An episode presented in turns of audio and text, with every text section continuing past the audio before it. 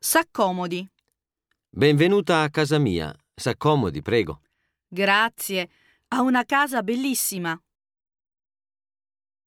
Si metta a suo agio. Si metta a suo agio, faccia come a casa sua. Grazie. Molto gentile. Gradisce? Signor Monti, gradisce ancora un po' di pasta asciutta? No, signora, grazie. Basta così. La ringrazio. Stasera facciamo una festa. Viene anche lei? La ringrazio per l'invito, ma non posso.